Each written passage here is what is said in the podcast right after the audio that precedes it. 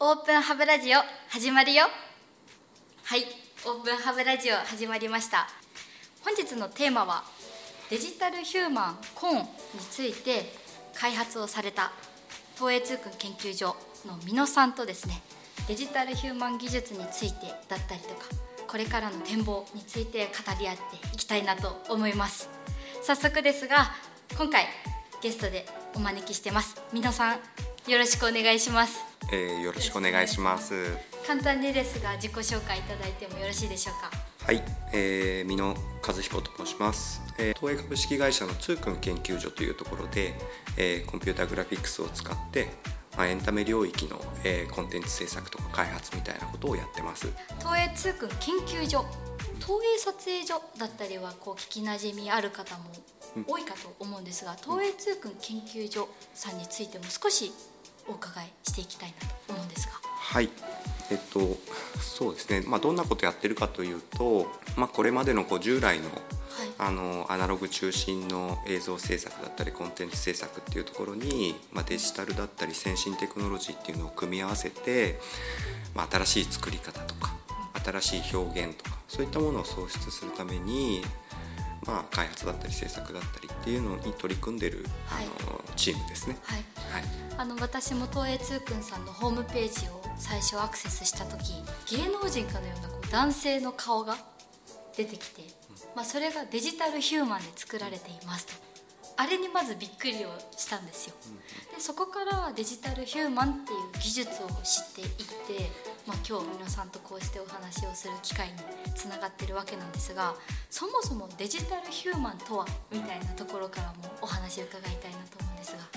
うん私の観点から言うと、まあ、特にあの、まあ、エンタメ領域で2000年初頭ぐらいから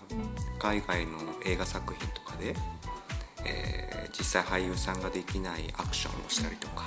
もう亡くなられた名優を復元したりとか、いまあ、そういったようなことでデジタルヒューマン技術が使われていて。まあ、リアルな人間表現のことをこうデジタルヒューマンと、まあ、我々の業界では呼ばれてますね。はいはいなんかデジタルヒューマンっていう言葉それこそ皆さんとの出会いのきっかけでもありましたし弊社が今年3月からですね、まあ、401人目のカタリスト、ま、カタリストっていうのはそれこそお客様と NTT コミュニケーションをつなぐ触媒として動いている社員を示しているんですが、まあ、その仲間入りにコーンというデジタルヒューマンが入ったというところで、まあ、世の中に大々的に出てったなというイメージではあるんですが、そもそもこのデジタルヒューマン技術っていうのを遡るとどれぐらい前からうん。結構動いてたのかなって、そうですね。あのコンピュータグラフィックスの業界でいうと、あの本当に2000年前後ぐらいだと思いますね。あのそうですね。その頃公開されてた映画「い。ロード・オブ・ザ・リング」とか、あはい見てました、うん、あとは、えーハリー・ポッター」とか。そういうような、な、まあ、大作と呼ばれる映画でちょっとこうリアルな、えーキャラクター表現、はい。キャラクターが出てきて話の中で重要な役を演じるみたいなことが、まあ、普通になってきてでそれから例えばベンジャミン・バトンとかですね、まあ、そういうような映画で実際の人間のえー表現をコンピュータグラフィックス技術を使って、まあ、自由に表現できるようになってきたっていうのが、まあ、2010年ぐらいですかね。そうやって聞くと、うん。は私も「ハリー・ポッター」とかうん。大好きなんですけど、割と身近にいたんだなってことを今言われるとあって気づきを得ました。そうですね。あの基本的にはやっぱそういうようなこうエンタメの娯楽作品で、えーいろいろこう技術が研鑽されてきた、あの過去があるのかなと思います。はい。あありがとうございます。多分皆さんも、まあ、意識せずとも特にアニメとかですね映画みたいなエンタメ業界の中で多分我々が見てきた中では多分自然と入っていたと。うんいうことを、まあ、今一度多分言われて見てみるとああそこにもあったんだなっていうことを感じられるかなと思いました。えちなみにやっぱり今ってこういうデジタルヒューマンっていう技術はエンタメ業界。まあエエンタメといっても特に映像的な映画業界とかっていう話を伺ったんですがそれを皆さんは次なるステージに消化させたいと思っていらっしゃると思うんですがその点もちょっと語っていただければと思うんですが。そうですねあの、まあ、なんとなくきっかけはやっぱりこう社会環境の変化とかメディアの変化ってことがあるのかなと思うんですけどあのやっぱりエンターテインメントのそういう娯楽作品っていうのがこう大々的に一方通行で届けるものではなくなって SNS を中心としたこう双方向性なものであったりとか、まあ、即座に作らないといけないというこうリアルタイム性のコンテンツっていうのが、まあ、これ今これから主流になっていきますと。でそういう変化の中でこう、まあ、今までのものづくりっていうのを変えていかないといけないっていう時にこうあの実際映画とかそういうドラマを作る時っていうのは手前に人がいて後ろに背景がある。で手前の人が演じて何かを伝えるっていうのが、ま、基本の形だと思うんですけど、まあ、これがこうちょっとなその例えば仮想空間の中でコンテンツを作るってなった時にやっぱり人が演じられないのでじゃあこの人の代わりになるのは何だろうって時にデジタルヒューマンとかこう 3DCG によるキャラクターとかっていうこう技術が発展していきましたと。で、まあ、そこで培ってきたこう技術っていうのが、まあ、なんか自分の年齢もあってもう少しなんかこういわゆる娯楽作品以外のところで、えーまあ、日常生活になんかいろんなことに還元できないかとか社会貢献につながらないかみたいなことをぼんやりと考え始めた頃があって、はい、なんかそれで、まあ、今までそういうこうエンタメ作品で培ってきたデジタルヒューマンのノウハウだったりテクニックっていうのをこう社会実装しようということを、まあ、この数年間あのいろいろ考えてあの、まあ、取り組みを始めたというようなところですね。まさにエンタメ領域を超えて社会実装、はい、ビジネスの現場にというところの、まあ、一つとして我々のコーンちゃんがあったかと思うんですが実際コーンを、まあ、生み出していくにあたってぶつかってしまった課題とかっていうのを感じられる部分ってありましたか、はいうん、どういうふうなあの特徴を持たせてそのデジタルヒューマンにこう個性を持たせるかっていうところをあの、まあ、一番こう苦戦したところかなとは思いますね。ここのやっぱグラフィカルを作るにあたって、この社員っぽいところを意識したキャラクターデベロップメントなんかの点においての重要性だったりもぜひお話を改めていただきたいなと思うんですが。なるほどあのそうですね。まあもうデジタルヒューマンって、はい、あの人間そのものだと思うんですよね。はい、はい、でそう考えるとやっぱりこう人間同士でもあの人いいなとか、はい、こう魅力を感じて近づいていって、はい、その人と会話するわけですよね。多分デジタルヒューマンも同じだと思っていて、多分魅力がないとダメ。だから機能の話に終始しがちなんですけどそうではなくてやっぱりデジタルヒューマンがそこにいる存在の魅力っていうのが大事だと思うんですよね。はい、でじゃあそれをどういうペルソナというか個性を彼女に持たせればいいのかっていう観点で考えるとやっぱり見た目もそうだし、はい、あとはそのいわゆる背景というか生い立ちみたいなことだったり好き嫌いだったりあとは振る舞いですよね。はいえー、話してる間に目を合わせてくれるのかとか、うん、うん、なんかちょっともじもじするのかとか、はい、あとは声が高いとか低いとか。なんかそういうようなことを一つ一つ作り上げていくことがやっぱり魅力につながると思っているので、なんかそういった部分は結構丁寧にやったかなと思います。はい、なるほど。ありがとうございます。あのよくこういう人間により近いリアルを求めると不気味の谷という言葉、まあ、ぶつかるかなと思っていたんですけど最初こんちゃんを見た時にうわって思うかと思ったら全然すんなり受け入れられたんですよ。で私なりな整理なんですがそういうペルソナが宿ってるイコールやっぱ魂がこんちゃんに宿っているのをグラフィカルなこんちゃんから私は多分無意識に感じてやっぱりこの不気味の谷と言われてしまう映像とそうではないこの私なりのこんちゃんっていうのはやっぱ差分がある気がしていて。そうですね。そこはやっぱ一番難しいですよね、はい、あのペルソナもそうなんですけどやっぱりそのこんちゃんがどこで活躍してどういうふうに振る舞うかっていう、はい、その空間を作るっていうのが結構大事なのかなと思っていて、はい、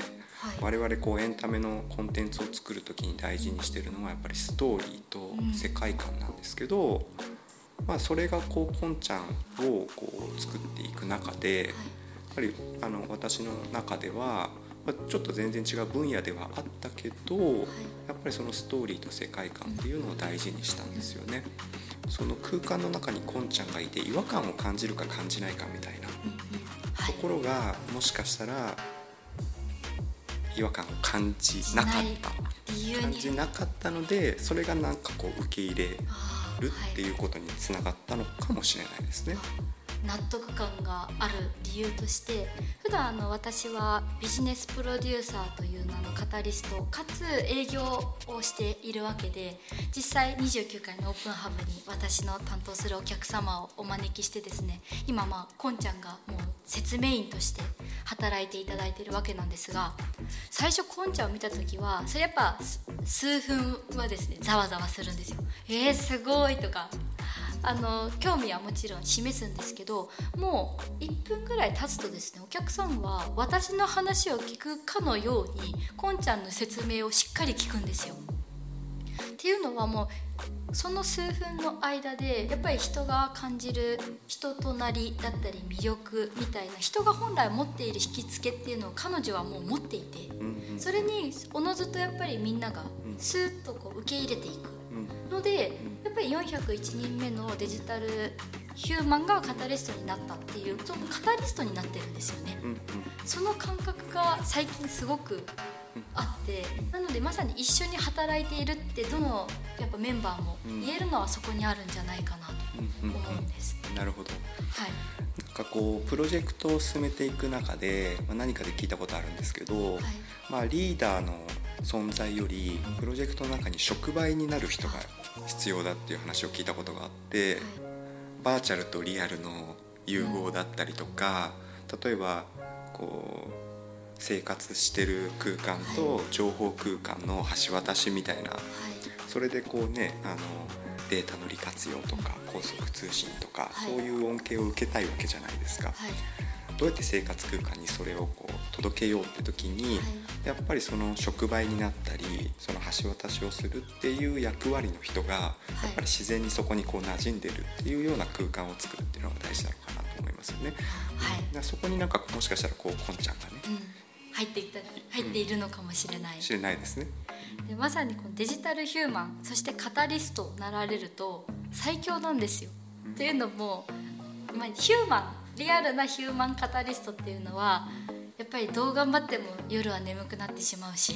1人しかいないのでやっぱお客様相対してしまうと他対応ってできなくなっちゃうところがこんちゃんはですねもうスーパーマンのように、まあ、24365どこでも日本を超えて同時多発的に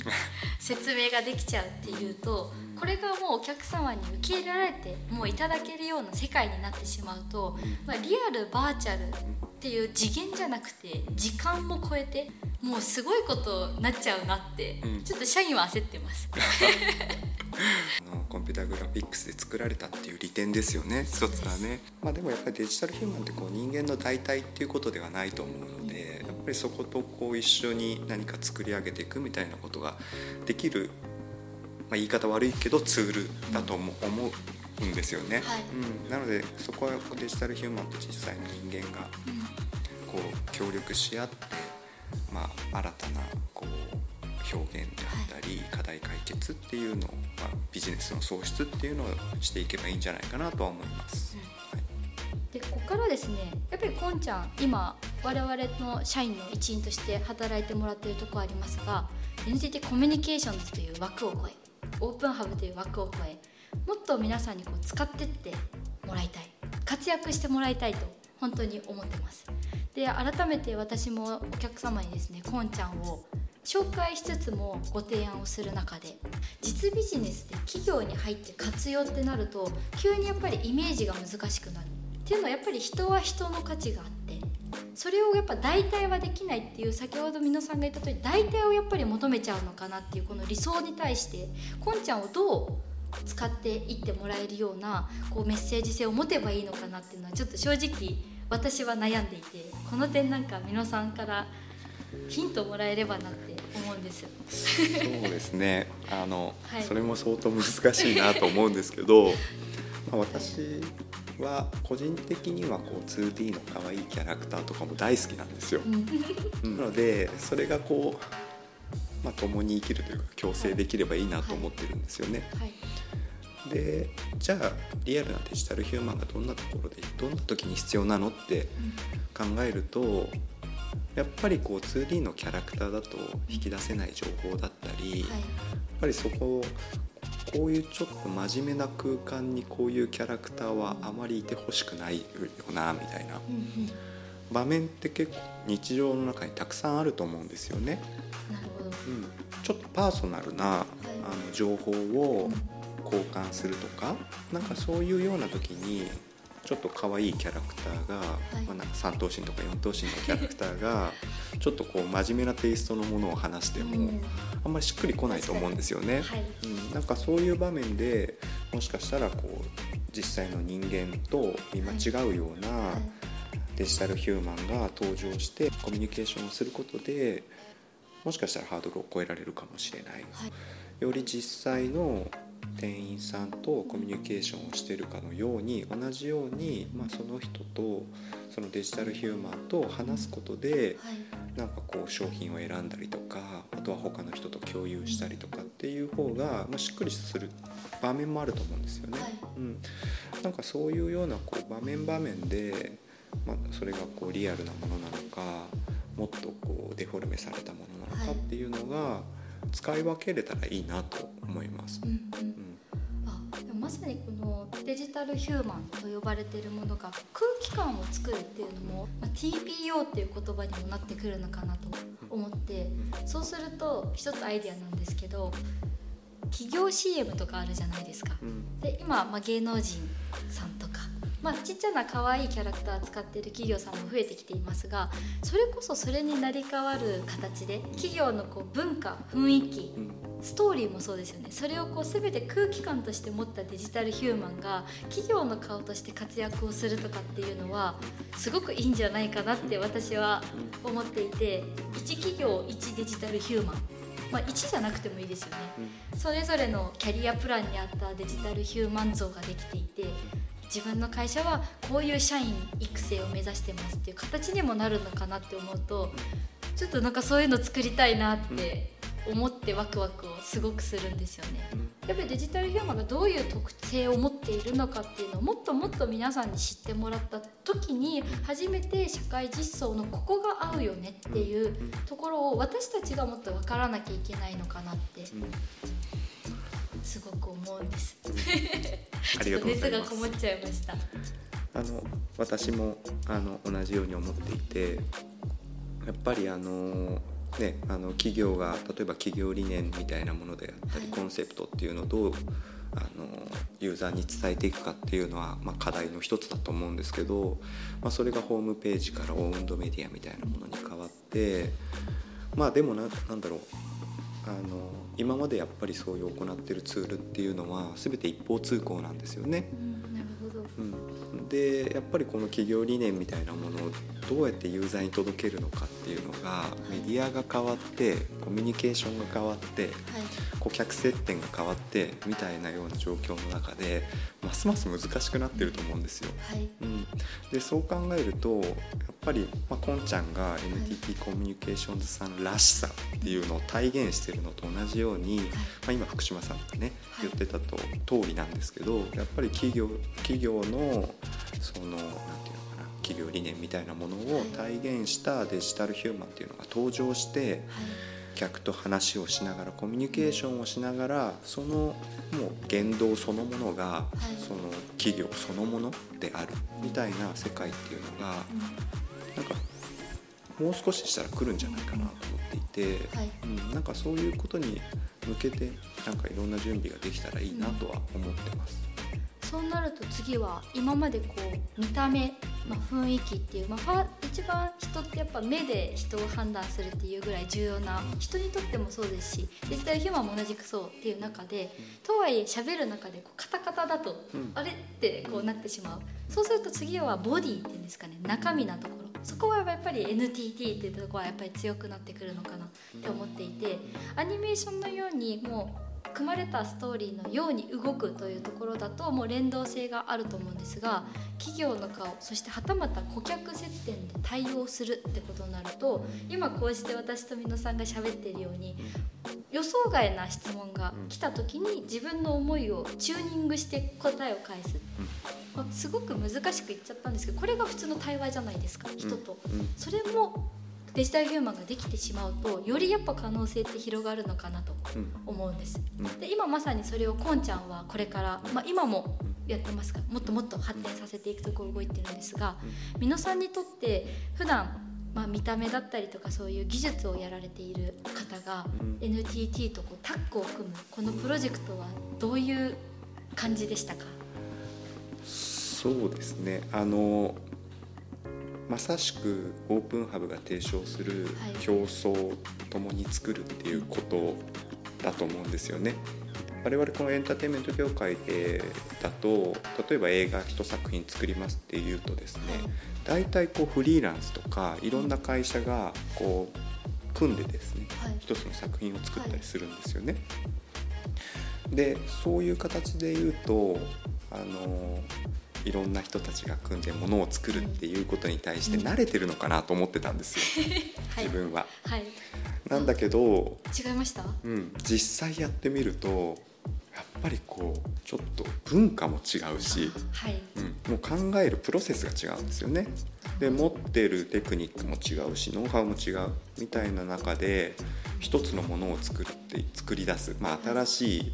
表現だったり新しい、まあ、世界ですよね、はい。そういったものを作るっていうのにものすごく、まあ、個人的にはもうこうワクワクしたというかうんはい。することができました、まあ、これは一つのやっぱ、うん、大きな経験だったなって思いますね。今このワクワクっていうのがすごくやっぱり大事かなと思っていてオープンハブのコンセプトもですねあの人と場と技と掛け合わせてでもその人っていうのも特に別に NTT コミュニケーションズだけとか関わりの深い企業様だけではなくてそれこそ何かをしたいなって思っている人役員層の上の方だけではなくて現場レベルでもふつふつとこう思いを持ってでもぶつけ先がないなみたいな方々と共に何かをこう語らうような場をそこから同じ境遇のビジネスパーソン同士が語り合うとどこかで何かが紐づいて偶然が必然に変わっていくそんな瞬間をやっぱ生み出すような場にしたいよねと。なので皆さんが今感じられたワクワクこれはやっぱりこうオープンハブとかって競争の場にチャレンジした人じゃないと感じられない感情なのかなっていうちょっと言葉をいただいてやっぱより一層やっぱやっていきたいなと思ったところでした。なるほどはい、やっぱりそうですよね。新しいものを作るって、うん。やっぱり新しいチームが必要だと思うんですよ。はい、で新しいチームを作るにはやっぱり新しい人が必要だと思うんですよね。だから今までと同じようなコミュニティの中では新しいものは生まれないと思うんですよ。だはい、からやっぱコミュニティ自体を変えないと。はい、でそれがやっぱりこのオープンハブっていうこう枠組みの中ではい、やっぱできてるんじゃないかなっていうふうには思います。あでも枠組みを超えるって結構大きな一歩だったりもするじゃないですか。この話を皆さんに入った時、やろうって思ったきっかけとか、うん、それはもうこの案件に限らずですけど個人的にはやっぱりこう面白そうだなっていうようなあの感覚っていうのをすごく大事にする方なので、うん、考えなかったですね。うんもうやらないっていう選択肢はなかったかなと思います。なるほど、ん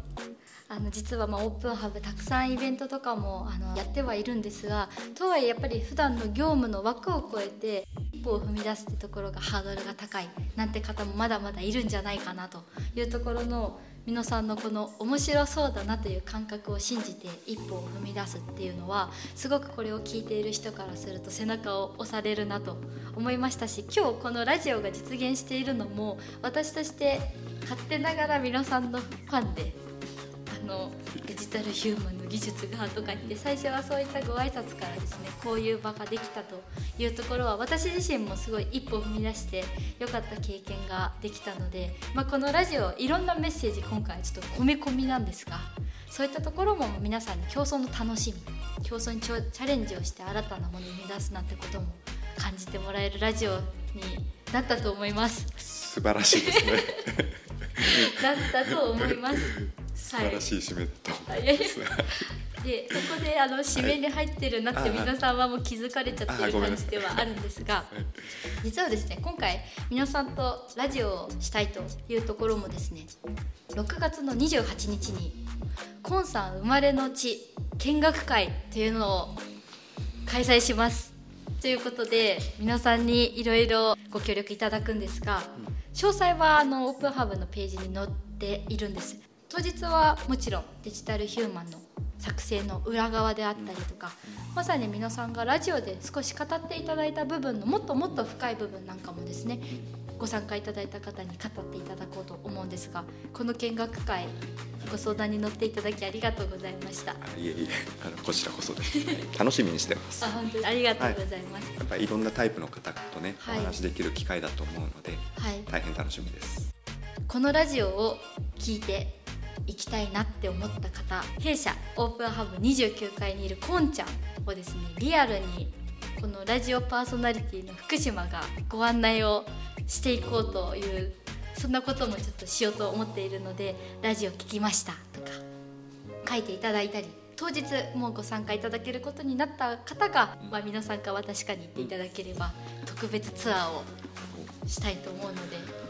素晴らしい特典ですね。そうなんです。あのこんちゃん大好きですし皆さんことも大好きですしあの東映通くんさんも大好きな私が代わってツアーを盛り上げていきたいと思うので、もしご都合合えば、はい、来てください。わかりました。このラジオを聞いて皆さんと一緒に何かしてみたいなと思った方は「ハッシュタグオープンハブラジオ」でつぶやいていただいてもいいですしツアーに来ていただいてお話を伺えればと思うのでいろいろご意見いただければと思います。そうですね。あの皆さんとお会いできるのを楽しみにしてます。これからも皆さんと一緒に明るい未来を作っていきましょう。ありがとうございました。ありがとうございました